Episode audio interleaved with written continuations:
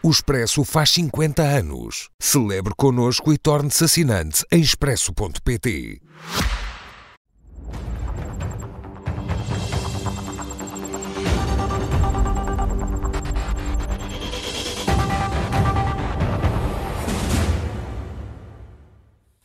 Com Pedro Delgado Alves e Miguel Morgado. Boa noite a ambos, sejam bem-vindos. Pedro, que sinais ficam desta viagem de Marcelo Rebelo de Sousa? Marcou pontos uh, politicamente com o discurso em ucraniano?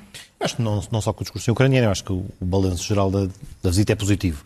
Já se esperava há algum tempo a concretização da viagem, enfim, a agenda a agenda destas viagens à Ucrânia é especialmente mais difícil de gerir do que uma visita de Estado normal, ou uma visita oficial normal, isto não é uma visita de Estado, é uma visita oficial, eh, e em qualquer caso já, houve um, já tinha havido um adiamento, portanto eh, havia alguma expectativa sobre a sua realização e acaba por acontecer num momento até de maior eh, risco, se quisermos, do que há uns meses esta parte, em que a intensidade do que acontecia em Kiev era menor, por um lado, e por outro fica um bocadinho ofuscado pelos acontecimentos ao lado, digamos, o tema da semana no que diz respeito ao conflito acaba por ser a queda do avião e a morte perigosa, mas apesar de tudo, uh, o Presidente desempenha a função de uh, desempenha a visita e leva a visita até ao final com, com um balanço francamente, uh, francamente positivo, com, com, um género que é muito o seu, ou seja, este balanço do, do, assim do, do da, da, da, intensa atividade, da visita à, à, trincheira, que talvez tenha sido até o elemento em que quis marcar a diferença face a outras visitas, mas este toque do, do uso, da, da, uso da palavra em ucraniano, acho que é, é da perspectiva da simpatia e do reconhecimento de uma ligação especial que os dois países têm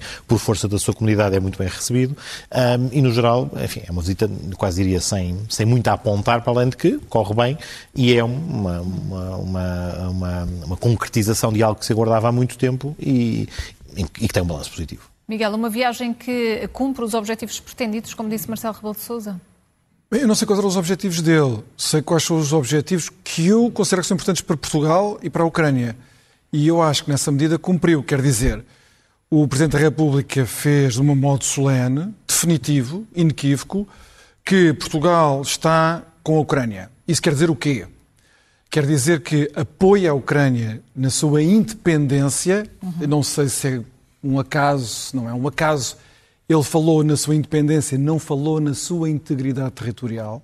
Portanto, a posição oficial do Estado português, veiculada pelo chefe de Estado, é Portugal está contra a Rússia na defesa da independência da Ucrânia, mas não necessariamente na defesa da sua integridade ter territorial. Com boas razões, não estou, não estou a fazer isto como uma crítica. Hum. Quais são as boas razões possíveis?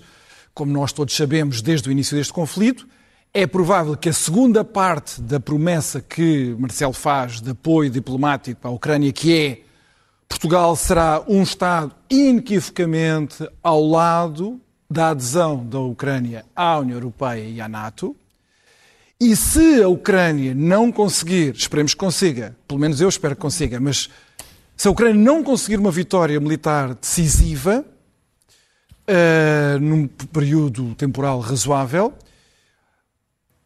o Ocidente, a União Europeia, os principais países da União Europeia e os Estados Unidos serão tentados a propor à Ucrânia uma conclusão da guerra com essas garantias, em que a Ucrânia passará a ser, fará parte da União Europeia, eh, de pleno direito, eh, será membro da NATO e, portanto, contará com a proteção dos Estados Unidos contra futuras agressões, coisas que a Ucrânia quer desesperadamente.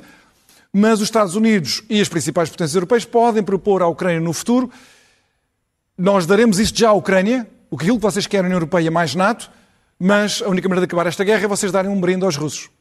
Donbass, Crimeia, depois logo se, verá, logo se verá a confusão da situação militar. Portanto, isto pode acontecer, e nós já sabemos, até porque já houve fugas nesse aspecto para a imprensa, de fontes na NATO, ligado ao Estado americano.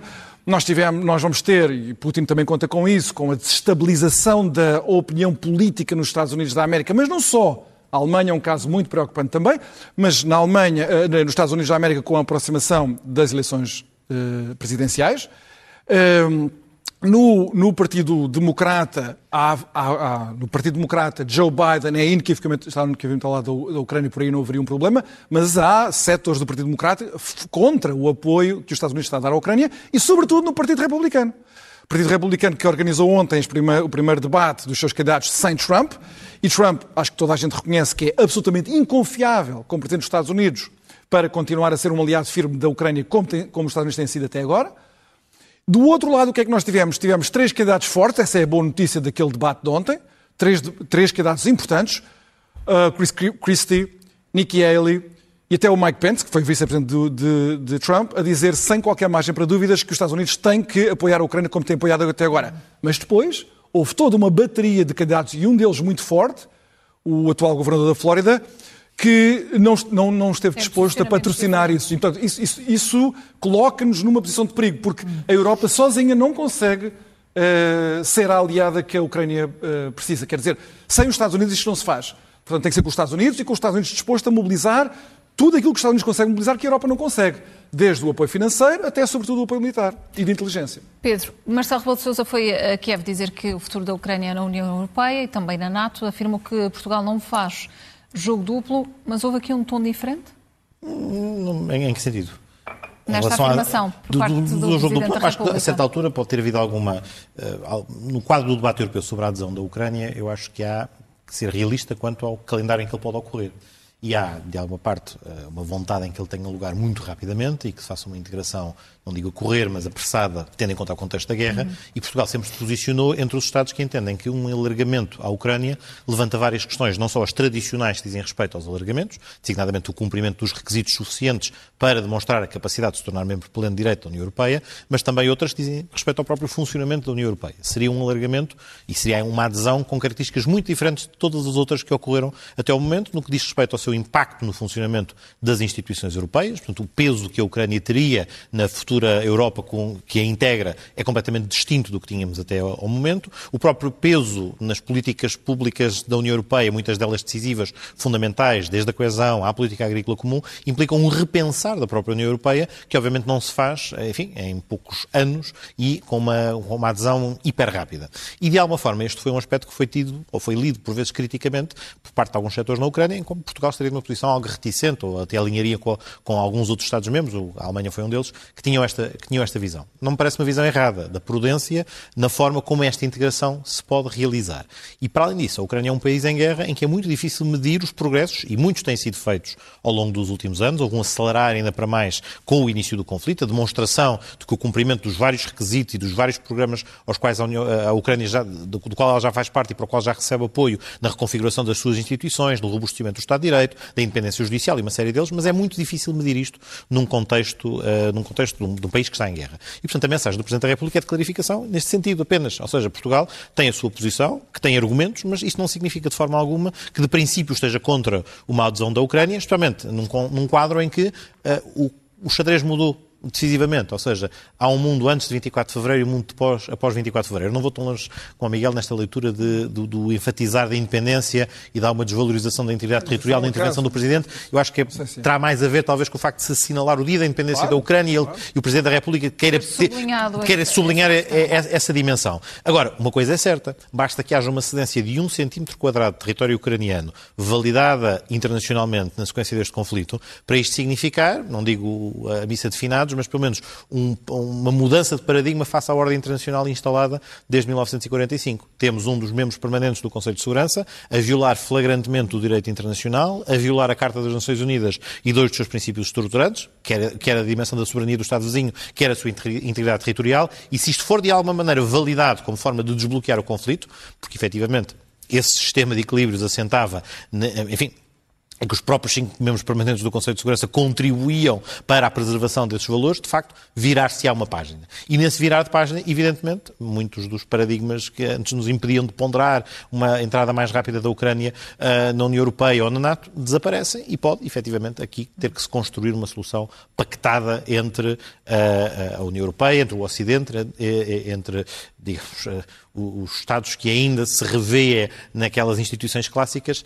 e, e, a Rússia do outro lado. Não sei se ainda vamos falar um bocadinho da Rússia, mas depois a pergunta que se coloca é o que é que do outro lado, ou quem é que do outro lado terá capacidade para negociar e o que é que terá capacidade para negociar, em que termos e com que racionalidade, o que, enfim, eh, face ao que aconteceu nos últimos dias, é algo que nos levanta ainda mais dúvidas e, e torna mais difícil a construção de uma estratégia. Só para terminar mesmo, eh, só, só um brevíssimo comentário eh, ao que o Miguel também também dizia a propósito do, do, do, da, campanha presidencial norte-americana. Eu acho que seguramente na Rússia se olha com muito aspecto, na Rússia, no Kremlin, se olha com especial eh, expectativa para qual vai ser o desfecho daquela eleição. Mas uma coisa é certa, enquanto é verdade, o Miguel tem razão, há nos democratas vozes que se também opõem ao uhum. conflito, mas são minoritárias, apesar de tudo. Sim, sim. Não representam o mainstream do partido e também não representam, não têm o peso que têm aqueles que, entre o establishment republicano tradicional clássico, perceberam que era um daqueles temas que, tinha que ir, tinham que ir buscar e cooptar à agenda de Donald Trump para poderem competir na, na, conquista dos eleitores que estão a disputar com ele e, portanto, uma parte substancial do Partido Republicano, uh, enfim, rendeu-se à, à narrativa de Donald Trump.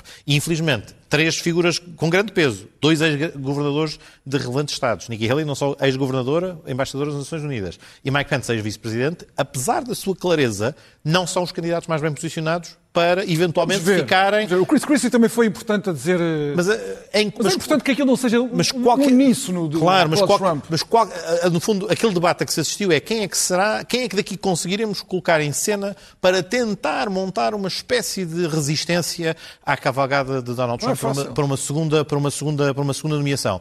E uh, a probabilidade de um destes três ser bem sucedido, infelizmente, é menor do que é. Ron DeSantis poder ser aquele que ainda assim, apesar de todas as dificuldades, seja seja ungido para tentar travar Donald Trump, porque o cenário aí é muito, é muito complexo e, obviamente, as eleições de, de, as próximas eleições americanas, como sempre, não são só presidenciais, são também definidoras da composição do Congresso uma e uma maioria republicana no Senado, que neste momento não a têm, pode igualmente ser determinante, decisiva para bloquear como qualquer iniciativa. Até podemos ter um presidente na Casa Branca, podemos voltar a ter a recondução de, de Biden, se porventura não, não existir uma maioria republicana uh, no Senado, isso torna bastante mais difícil a gestão das relações internacionais. Evidentemente, os Estados Unidos nunca serão parte num tratado internacional para desbloquear o conflito. A questão não é essa, não é uma parte no conflito, mas torna mais difícil a, a, a gestão de uma, de, um, de uma saída pactada, negociada uh, da crise na Ucrânia. Miguel, e como deve a Europa olhar para o episódio da, da queda do avião onde seguia o líder do grupo Wagner?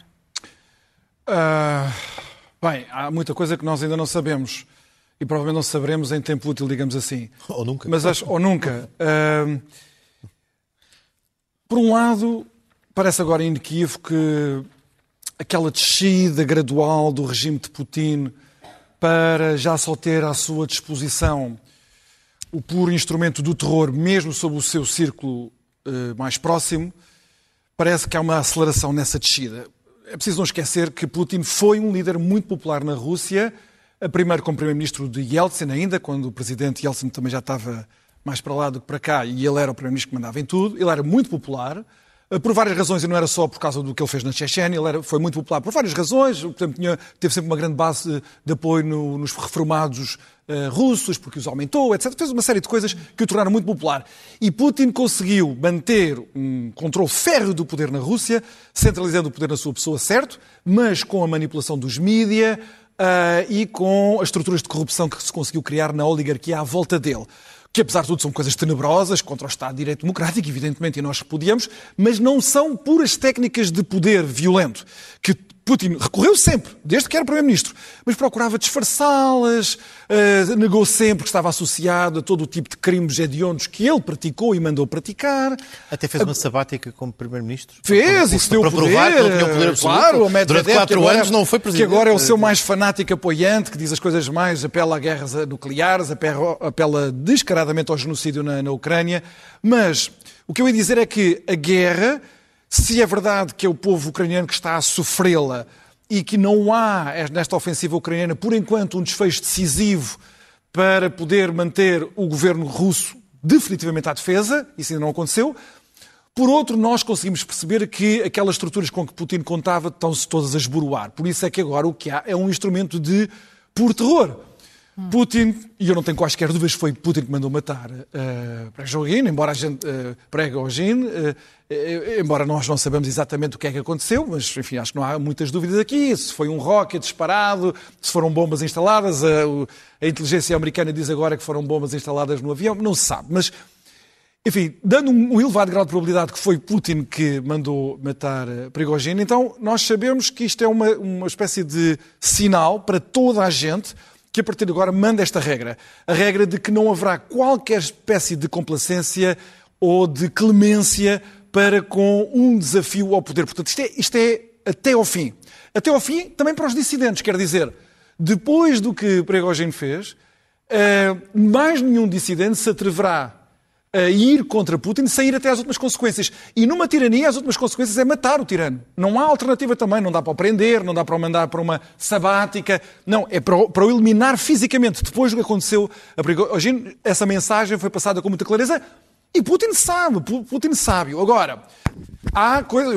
O Presidente da República, o nosso Presidente da República, como sempre, comete aqueles excessos retóricos, estava ali entusiasmado, se calhar emocionado até de estar ali ao lado de Zelensky na Ucrânia, a comemorar o dia da independência, que até disse: Nós também estamos em condições de vigiar ou de manter um olho nas atividades dos grupos russos em África. É evidente que Portugal não tem nenhuma capacidade para fazer isso. Portugal não conta minimamente para esse jogo, até por uma razão. Os grupos que estão a agir no Níger, o Grupo Wagner, ou que estavam, bem, nós não sabemos como é que estão as coisas agora, mas no Níger, uh, no Mali, na Líbia, na República Centro-Africana, no Sudão, eles nunca esconderam o que é que andavam a fazer. Aliás, basta ser o Telegram, eles... Este grupo Wagner era uma coisa... Prigogine morreu hoje, não é? Ontem. Uh, ele era um monstro criminoso, é preciso perceber isso. Foi alguém que desafiou Putin, mas não é isso que faz dele um anjo, pelo contrário. Ele era um, um, um monstro criminoso que cometeu crimes contra a humanidade em vários sítios em África, na Síria, uh, violações em massa. Uh, há notícias de, em aldeias africanas onde o Grupo Wagner executou, os operacionais do Grupo Wagner executaram 300 pessoas uh, no Níger. Há um império do Grupo Wagner que Putin, desde o golpe de Estado, a tentativa de golpe de Estado, hum. tentou, ou está a tentar, reabsorver para o Kremlin. No fundo, houve uma grande, uma grande parceria público-privada, em que a Rússia tem um grande império colonial de extorsão, uh, destruição de matérias-primas, de extorsão financeira uh, de vários países africanos, de governos africanos, de empresas africanas, de interesses africanos. E uh, Putin começou, desde o golpe, a perceber que o grupo Wagner não podia continuar com aquele império e começou a tentar subtraí-lo para o Kremlin. Essa é a razão, porque provavelmente, é a pergunta que toda a gente faz, porque é que se todos nós sabíamos que Prigogine era um homem que tinha a cabeça a prémio, porque é que ele estava em Moscovo? Provavelmente porque eu estava a tentar salvar o que restava do Império Africano da Wagner. Portanto, a Europa o que, o que tem de perceber é que Putin está a tentar reproduzir o Império da Wagner em África e que deslizou totalmente para um regime de terror. Só mais uma nota. A Europa também tem que perceber uma coisa. Putin não está isolado diplomaticamente. Putin conseguiu um grande feito aqui nesta cimeira dos BRICS, que foi tenebrosa para o Ocidente, para os Estados Unidos, para a, para a União Europeia, esta cimeira dos BRICS, com o apoio do governo brasileiro, que é uma coisa terrível, e que foi a Rússia será a próxima anfitriã da cimeira dos BRICS, que é uma, um grande triunfo diplomático de Putin, que demonstra que uma parte muito importante do mundo, muito populosa, com muita riqueza produzida, a Rússia não está isolada e está e, é, e consegue liderar uma frente de ressentimento anti-ocidental que terá consequências muito graves não só para a Ucrânia a curto prazo, mas para nós todos a longo prazo. Pedro, temos mesmo que, que avançar no tema, porque o nosso tempo tem estado a acelerar e esta semana fica marcada também pelo veto eh, presidencial ao pacote mais, eh, mais habitação. O eh, PS vai confirmar as medidas tal como estão é mais um choque de frente com o Presidente da República, uma teimosia? Portanto, eu queria só deixar uma nota ainda sobre, sobre a Rússia. Sobre a Rússia rápida. Rapidamente, Pedro, uh, para conseguirmos abordar Muito rapidamente. Três notas, no fundo. Uma primeira tem, de facto, a ver com o destino do Grupo Wagner. Esta é talvez a única coisa em que a morte de Prigogine vai ter um impacto imediato e, portanto, se ele se fraciona, se é reabsorvido ou não, é o que não perceberemos e perceberemos, não percebemos já. E do último, não é? Nos próximos, no avião. Nos próximos, nos próximos tempos, ou seja, está decapitado, mas é improvável, é, é, é imprevisível, aliás, neste, nesta altura, qual, qual o desfejo, no contexto da condução da guerra. Há apenas uma questão que se coloca, é saber uh, o desaparecimento da cabeça do grupo. Ela estava a desempenhar, aparentemente, tinha, já, já, já tinha sido retirado do cenário operacional, é, mas desempenhava uma função, enfim, de fantasma ou de ameaça nas fronteiras da Bielorrússia que obrigava, de alguma maneira, estava a funcionar como um fator de destabilização, quer em relação aos países bálticos, à Polónia e ao, ao, norte da Ucrânia, e, portanto, saber até que ponto é que isso poderá ter algum impacto nas operações militares é a terceira questão. A última, a nota de, de, de, do que isto pode significar para o regime. E se, por um lado, esta ideia do terror em força é verdade, ela pode funcionar como uma espada de dois gumes. Por um lado, a ideia de que quem me afronta tem garantido o seu funeral, por outro lado, pode ser um acelerador para que quem está descontente percebendo que o risco de a espada lhe cair sobre a cabeça Tem que fazer.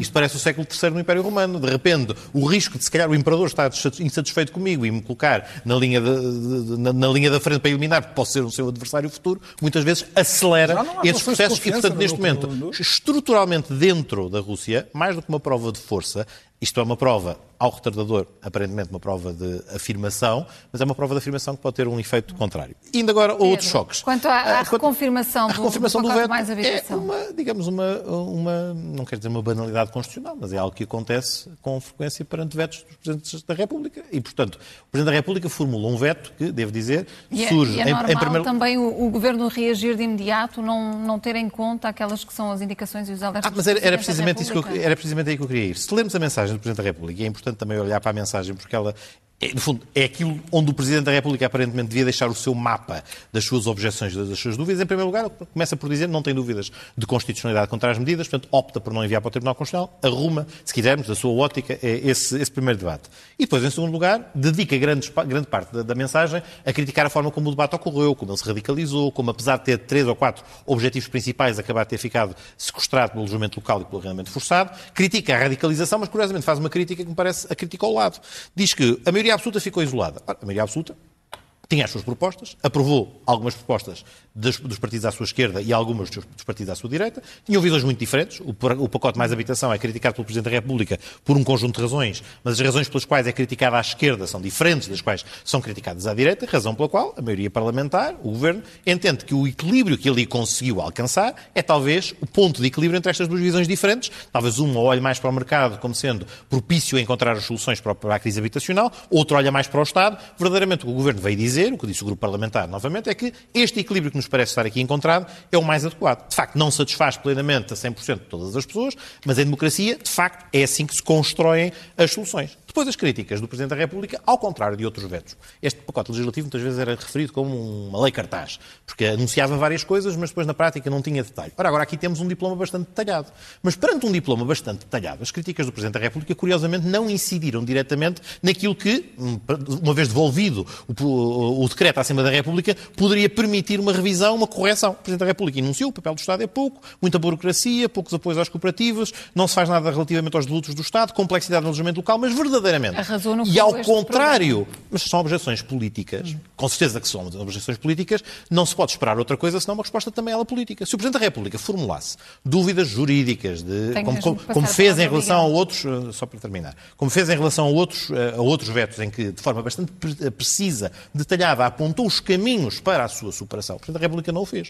E, portanto, coloca-se na posição de dizer eu tenho as minhas discordâncias políticas e, numa, num sistema semipresidencial como o nosso, a forma de as superar, eventualmente, pode ser através da confirmação do veto. Mais do que uma lei cartaz, foi um, pouco, um veto cartaz, que é perfeitamente legítimo que o Presidente da República o faça. Como é perfeitamente legítimo que o Governo agora o reconfirme, até porque, e as razões principais que me parecem ser de alguma premência na confirmação, é que muitas coisas ficam pendentes desta entrada em vigor rapidamente deste diploma. O Presidente da República, curiosamente, não vetou os dois. Aquele que dizia respeito à, à agilização do licenciamento, esse está promulgado e será aprovado em breve. O Governo não só apontou algumas urgências, porque várias linhas de financiamento, matérias relativamente à- à- às zonas de contenção dos alojamentos locais, medidas de controle de rendas, dependem da entrada em vigor deste, deste diploma, mas para além disso, e com isto termino, o Governo anunciou hoje na- na- no briefing do Conselho de Ministros que também outras medidas que o próprio Presidente da República refere na mensagem e que não constavam deste pacote estão a ser preparadas para setembro. Designadamente, apoio àqueles que sofrem com o aumento Tenho dos juros do crédito à habitação a e, Miguel. finalmente, a Miguel. outra, revisão das, das regras O Presidente do regime da renda apoiada. diz que olha para uma realidade que não vai dar.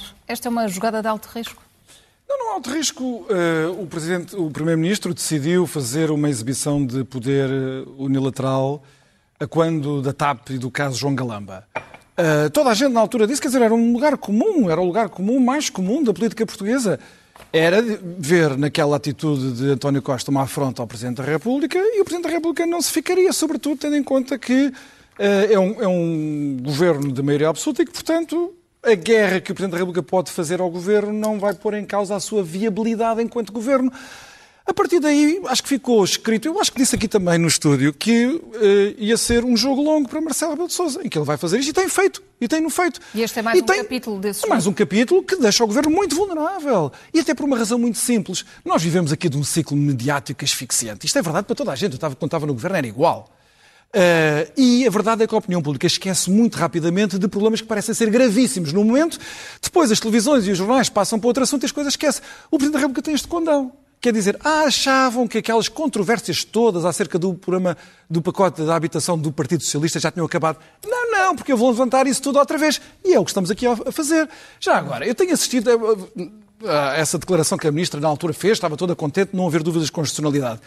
A minha opinião não é essa. A minha opinião é que o Presidente tem dúvidas de constitucionalidade. Não quer enviá-las para o Tribunal Constitucional. Aliás, a nota não diz que o Presidente não tem Não dúvidas de constitucionalidade. Diz, eu passo a ler, diz assim, o Presidente, que isto tudo radicalizou posições no Parlamento, deixando a maioria absoluta quase isolada, atacada por um lado de estilo proclamatório, irrealista e, porventura, inconstitucional. Portanto, o Presidente da República está a dizer ao seu meio, enfim, o português não é o mais elegante, mas ao seu meio está a dizer, eu até acho que há aqui inconstitucionalidades. Então no mandava ataque para à o iniciativa privada. Calma, calma. Isso é fácil. Não, mas, é, é- mas, é- mas eu, mas eu também acho, esta é a minha opinião, porque é que ele não enviou para o Tribunal. Constitucional. Porque ele Não acha tem a que o Tribunal certeza de vencimento do Tribunal Claro, Constitucional. evidentemente. Ah, cá está. Mas isso é diferente de dizer que o Presidente não tem dúvidas de constitucionalidade. Ele, ele tem-nas e até diz onde. se ele- no ataque à iniciativa privada, se ele- se ele de as propriedade tem, privada, assume alojamento pedido de fiscalização. Tudo bem, mas ele não assume. E agora não estou cá para servir de mais, defensor do Presidente da República. ele até diz outra o coisa. governo não pode é dizer No arrendamento que o forçado, não tem dúvidas de constitucionalidade. no, Tem, sim. no arrendamento Tem, sim. forçado, que era mais criticada, ele até diz outra coisa. Diz, isto ficou tão suave que eu não consigo encontrar aqui Não é só no arrendamento forçado, que o princípio da o capacidade. Tribunal Constitucional. O princípio Meus da senhores, já capacidade tínhamos de- saudades de disto. Não conseguimos é concluir o programa. Pedro. Delgado Alves, Miguel. Margado. Boa noite a ambos, obrigada. Boa noite.